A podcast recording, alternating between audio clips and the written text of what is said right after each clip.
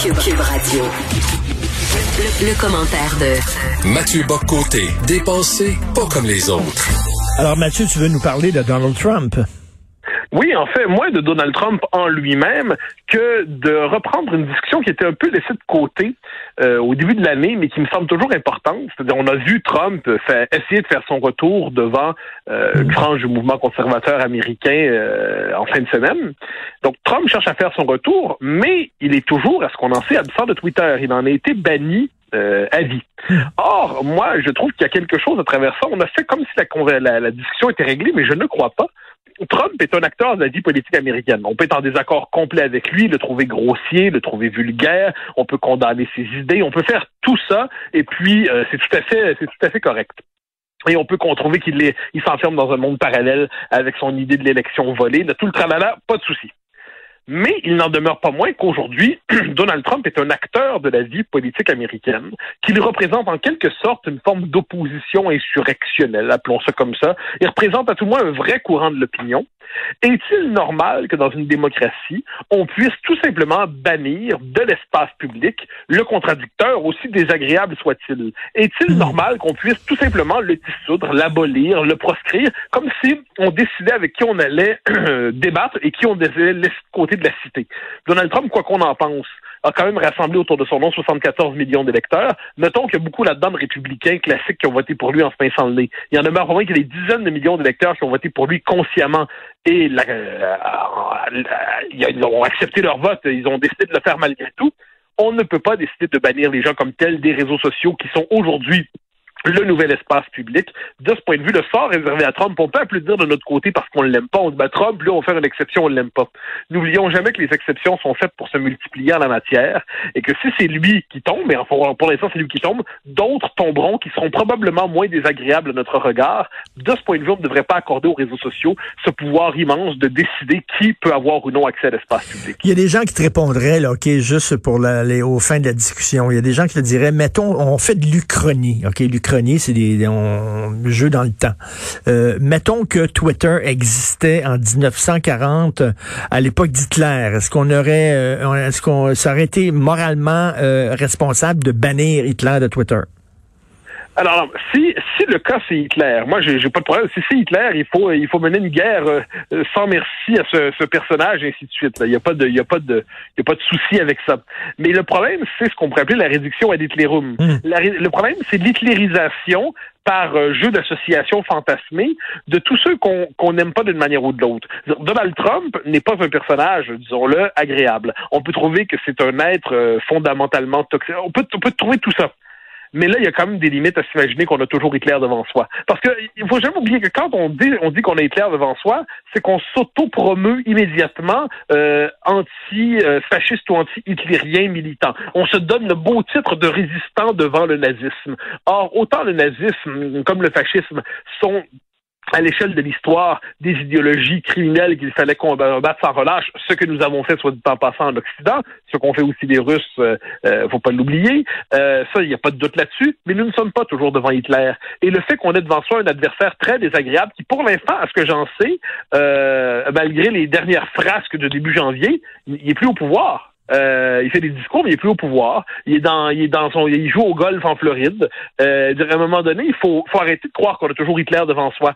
Cette manie-là, en plus, j'ajouterais que si on se dit qu'on a Hitler devant soi avec Trump, mais qu'est-ce qu'on a avec Erdogan? Qu'est-ce qu'on a avec euh, la, euh, la, figure principale? Je, perds son nom en Iran, je crois que c'est Khamenei. Euh, qu'est-ce qu'on fait avec les différents leaders d'authentiques pays autoritaires, pour ne pas dire totalitaires, avec les dirigeants chinois? Hmm. Il y a quand même quelque chose là. je, moi, ça m'embête un peu cette manie de se fabriquer toujours une figure d'Hitler pour justifier ensuite la, la, la diabolisation systématique de l'adversaire. Si on est vraiment devant Hitler, qu'on mène une guerre intégrale. Sinon, qu'on fasse de se compter les histoires. Trump, il n'y a pas besoin d'être Hitler pour être détestable. Dire Trump, déjà Trump, c'est pas particulièrement agréable, mais on n'a pas le droit, parce qu'il nous est désagréable, d'un coup, de le transformer en monstre absolu. Écoute, je fais un lien, là. Michel Courtemanche, là, euh, a créé un genre de nouveau média, une nouvelle télévision sur Internet, euh, où euh, il va présenter des sketchs, des, séries, des, des spectacles d'humoristes. Et il dit parce que il y a des gants qu'on ne peut plus dire. Les télédiffuseurs sont tellement frileux qu'on a vraiment perdu une certaine liberté d'expression. Donc, nous autres, on va créer une, un genre de canal de télé, une station de télé euh, sur Internet. Et moi, je me dis, là, si les diffuseurs, effectivement, ils sont en train de creuser leur propre tombe, parce que s'il y a des gens qui, tu sais, comme, où sont les émissions là, où tu as un peu là, de, de, de, de, de, point de vue un peu conservateur, là, l'ajoute, où, où tu es, entre autres, là, mais tu sais, il y a très peu de diversité d'opinion à la télé. Et les gens, ben, vont se retourner vers, à un moment donné, euh, soit la télé américaine où tu Bill Maher, soit la télé britannique où tu as Pierce euh, Morgan, ou alors ils vont créer leur propre réseau sur Internet avec cette inquiétude que justement sur Internet, dans quelle mesure des points de vue euh, dissidents, là, au-delà de la figure de, Trump, seront tolérés longtemps? Parce que là, en plus, il y a des fédéraux qui s'en viennent avec leur loi sur la haine en ligne. quand on sait la définition qui est donnée de la haine aujourd'hui dans nos sociétés, quand on sait sur quelle base se construit juridiquement la notion de discours haineux, eh bien, un gag euh, qui euh, particulièrement moqueur, eh ben, aujourd'hui euh, passe, euh, il y a quelques années, passerait aujourd'hui pour un discours haineux. je regardais, je pense que c'était dimanche dernier, l'espèce de rétrospective pour Danny Turcotte, à tout le monde en parle. Et ce qui est fascinant, c'est de voir ce qu'il se permettait de dire il y a 17 ans lui-même et, et, et, au fil des ans. C'est-à-dire la, la, la, la, liberté de parole qu'il s'accordait au début de l'émission et le ton qu'il était, qui était le sien aujourd'hui avait évolué parce que les codes de, du, du, rire autorisé s'étaient rétrécis. On le dit souvent, mais il faut le redire. RBO, c'est plus possible aujourd'hui. Mm. Ça ne serait plus mm. possible. Les bleus poudres, ce serait plus possible. Les cyniques, ce serait plus possible. Donc, euh, le rire autorisé a changé. Les codes du rire. Donc, j'ai l'impression que sur Internet, une chaîne d'humoristes dissidents, on ça comme ça, dans une forme de samizdat version Internet, euh, je suis pas certain que ça va durer éternellement. Le contrôle des réseaux sociaux aujourd'hui, c'est pour ça que j'y reviens. Pour l'instant, c'est pour Donald Trump. Et là, on se dit tous, ah, ah, ah Donald Trump, dégage, on déteste le grotesque bouffon, mm. dégage. Très bien, OK, OK. Mais ensuite, euh, ne, soyons pas surpris si euh, il se trouve soudainement beaucoup de gens dans, dans beaucoup de gens dans la même situation que lui. Et il n'est pas interdit de penser que ça pourrait tomber sur ce pauvre Michel Courtemanche un jour. oui. Et, écoute, un autre sujet, mais connexe aussi. On a vu que l'Angleterre veut euh, vraiment bouger là, pour protéger la liberté d'expression sur les campus universitaires. Et on va demander aux universités de nommer un genre de gardien de la liberté d'expression. Mais je m'excuse, mais si ce sont les universités elles-mêmes qui nomme ce gardien-là, ben on sait d'où il va venir. Là. Ben voilà, moi, c'est pour ça que là-dessus, je, je pense que toute réflexion sur la situation de l'université doit euh, se décentrer de, de, cette idée comme quoi les universités sont absolument autonomes. -dire, moi, je crois à la, je, je, crois à la liberté universitaire, il n'y a pas de doute là-dessus. Je crois à l'autonomie en tant que telle de l'université, c'est un magnifique idéal. Mais quand on regarde aujourd'hui que ce sont devenus, c'est devenu en fait des, des baronnies idéologiques, hein. ce sont des principautés idéologiques à prétention autonome et indépendante, mais publiquement subventionnée. La plupart du temps, faut, faut, faut quand même pas euh, tout oublier. Euh, J'ai l'impression qu'ils ils ont fait la preuve qu'ils n'étaient pas capables de se réguler. Alors, euh, bon, espérons que la solution anglaise fonctionne. Ce serait, si elle fonctionne, tant mieux. Ben écoute, on demande, on demande aux, universités de se, de se gérer eux-mêmes, de se polisser eux-mêmes.